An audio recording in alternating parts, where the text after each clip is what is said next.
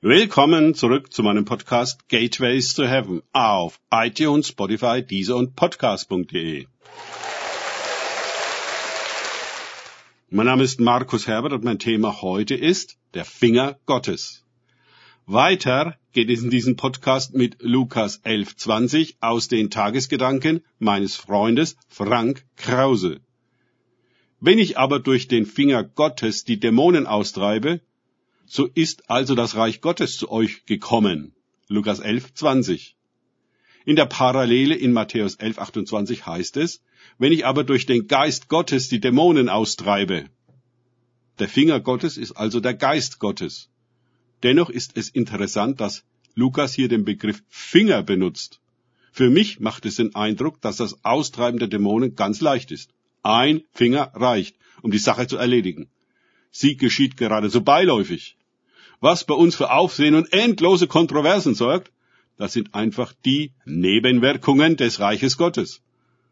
Da löst sich die Stimme der Stummen, die Blinden sehen und Lahmen gehen. Aber das ist nicht die Hauptwirkung des Reiches Gottes. Die Präsenz Gottes bringt eine umfassende und revolutionäre Offenbarung mit sich, wer Gott wirklich ist und wer wir, in seinem Lichte, wirklich sind. Da endet die kollektive Verblendung und die Sündenmatrix der Welt kollabiert.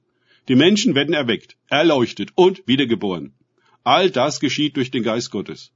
Darum heißt es in der Parallele Markus 3, 28 bis 30, Wahrlich, ich sage euch, alle Sünden werden den Söhnen der Menschen vergeben werden und die Lästerungen, mit denen sie auch mich lästern mögen. Aber wer gegen den Heiligen Geist lästern wird, hat keine Vergebung in Ewigkeit, sondern ist ewiger Sünde schuldig, weil sie sagten, er hat einen unreinen Geist. Nun wird den Kritikern Jesus also nicht nur vermittelt, dass sie vorsichtig sein sollten mit ihren Annahmen über die Vollmacht Jesu, weil ihre eigenen Söhne im Gericht ihre Richter sein werden, sondern auch, weil sie dabei sind, den Heiligen Geist zu einem unreinen Geist bzw. zu einem Dämon, Beelzebub, zu erklären. Hier haben wir also eine unglaublich starke Herausforderung, die Geister zu unterscheiden. Nur allzu leicht wird der Heilige Geist mit dem Unheiligen Geist verwechselt. Satan ist natürlich sehr daran gelegen, uns einen Scheinheiligen Geist als den Heiligen Geist zu verkaufen. Viele Gemeinden, die für Erweckung gebetet haben, die dann anfingen, den Finger Gottes in ihrer Mitte zu erleben, waren darüber so erschrocken, dass sie sofort Wasser aufs Feuer gossen und die Gemeinde sich in völliger Uneinigkeit über das Geschehen spaltete. Diese Entwicklung etwa in Deutschland führte zu der Berliner Erklärung, die den Geist Gottes für volle hundert Jahre ausbremste und zurückwies, was dann andere Geister gnadenlos ausnutzten, ganze Weltkriege anzuschieben und die Kirche in völlige Verwirrung und Kraftlosigkeit zu stürzen. Bis heute halten einige Gemeinden eisern an dieser Deklaration fest. Sie halten den Geist von oben für den Geist von unten über den Geist Gottes und die Dämonen werden die abenden teuerlichsten Theologien entwickelt. Sie alle führen zu derselben Schlussfolgerung. Wir brauchen den Geist Gottes praktisch gesehen nicht mehr. Sein Werk in den Evangelien und zur Gründung der ersten Gemeinde ist abgeschlossen.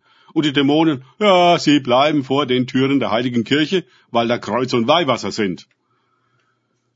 In den ersten Jahren meines bewussten und bekehrten Christseins konnte ich mit dem Heiligen Geist genauso wenig anfangen wie mit den Dämonen. Das eine war mir so abstrakt wie das andere.